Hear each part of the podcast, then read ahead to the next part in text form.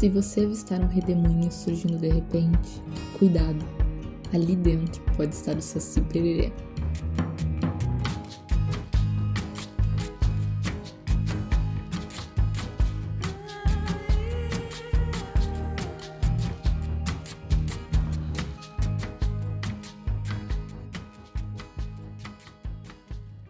Olá pessoas, como vocês estão? Eu espero que estejam bem. Hoje eu vou falar sobre a lenda do Saci Pererê. Eu vou dividir entre região, aparência, história, origem e algumas outras coisas.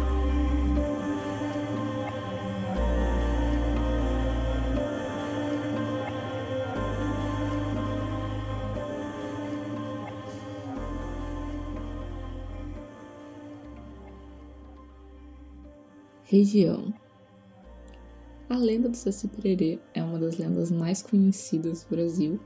Ela surgiu no sul do Brasil. A lenda ganhou uma grande repercussão a partir das escritas do Monteiro Lobato, que foi um escritor muito famoso no Brasil no século XX e ele ficou conhecido por ser o criador do sítio do Pica-Pau Amarelo. Em 1917, o Monteiro Lobato fez um inquérito no jornal O Estado de São Paulo sobre o Saci. A ideia dele era colher algumas respostas, tirar algumas dúvidas acerca das versões da lenda do Saci Pererê. Monteiro Lobato recebeu dezenas de respostas e essas respostas ele utilizou para compilar um livro sobre o personagem do folclore brasileiro, que foi o primeiro da história do Brasil. Esse livro ele se chamava Saci Pererê, que foi o resultado dessa publicação no jornal O Estado de São Paulo. Ele compilou as histórias e fez um livro que foi publicado em 1918 com 2 mil exemplares. Anos depois, em 1921, o Monteiro Lobato publicou O Saci, voltado para o público infantil, e em 1939, Monteiro Lobato publicou O Pica-Pau Amarelo, que o Saci também estava nesse livro, né? Aparência. No momento atual, o Saci é um menino negro que usa um gorro vermelho que lhe concede poderes mágicos. Ele fuma cachimbo e tem só uma perna.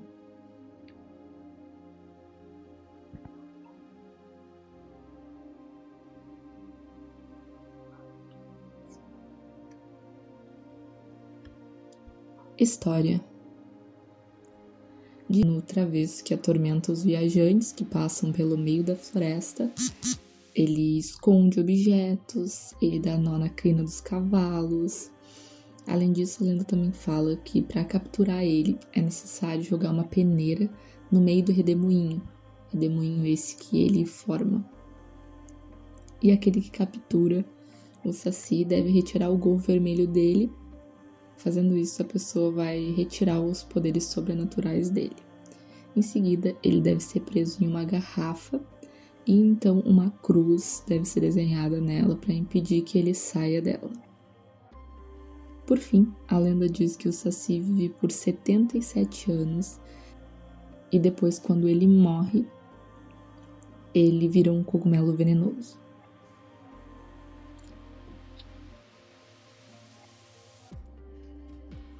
Origem: O termo saci é oriundo do termo sa-si, que representa o nome de um pássaro. Esse pássaro é conhecido pelos nomes saci, marim-perê ou martim-pererê. Em tupi, matim-taperê. Essa lenda é contada em diversas regiões do Brasil e por isso a história se modifica conforme o local. Em alguns lugares, o personagem possui nomes diferentes e características diferentes. Nomes como Saci Seperê, Marim Pererê, Marita Perê, Saci Sassurá e Saci Triquê. Além das suas travessuras, é importante notar que o Saci tem o domínio das matas. Além de todas as travessuras do Saci, é muito importante falar que ele tem o domínio das matas ele possui a, uma função denominada farmacopeia. Assim, tendo a função de farmacopeia, ele conhece as suas técnicas de manuseio e de preparo, bem como a sua utilização acerca dos medicamentos feitos a partir destas plantas. Falando um pouco mais sobre as outras regiões, uh, tem algumas regiões do Brasil que falam do Saci como um ser brincalhão, que ele quer mais atrapalhar as pessoas e não como um ser maléfico. Já em outras, ele é mais falado como ser maléfico, que quer o mal das pessoas, que quando faz as travessuras ele ri muito, um, ele coloca fogo em casas e enquanto a casa pega fogo, ele ri. O historiador Luiz de Camara Cascodo aponta que a lenda surgiu no final do século XVIII e ela é o resultado de uma mistura dos folclores europeu, indígena e africano. Por ter surgido na região sul, eh, ele acredita que a lenda do Saci originou-se entre os índios Guarani. Num primeiro momento, ele era o Saci era uma espécie de protetor da floresta contra aqueles que iam destruí-la. Posteriormente, na medida que a lenda foi se espalhando pelo país, o Saci se tornou negro e passaram a contar que ele havia perdido a perna lutando capoeira, um sinal da influência da cultura africana. Já a aparência do Saci ela mudou bastante. Por exemplo, o gorro vermelho do Saci, por sua vez, ela advém do folclore do norte de Portugal, que era um, um gorro utilizado pelo lendário Trasgo, que possuía poderes sobrenaturais também e que pregava péssimas pessoas. Logo no início da lenda, no sul do Brasil, falava-se que o Saci era um personagem endiabrado que possuía duas pernas e um rabo.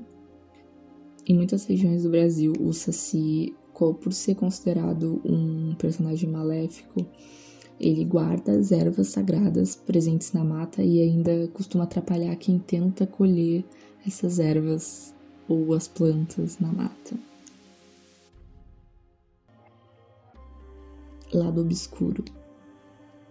No lado obscuro, que foi o, lado que surgiu no sul do Brasil, o saci tem dentes afiados e chifres para sugar o sangue de qualquer animal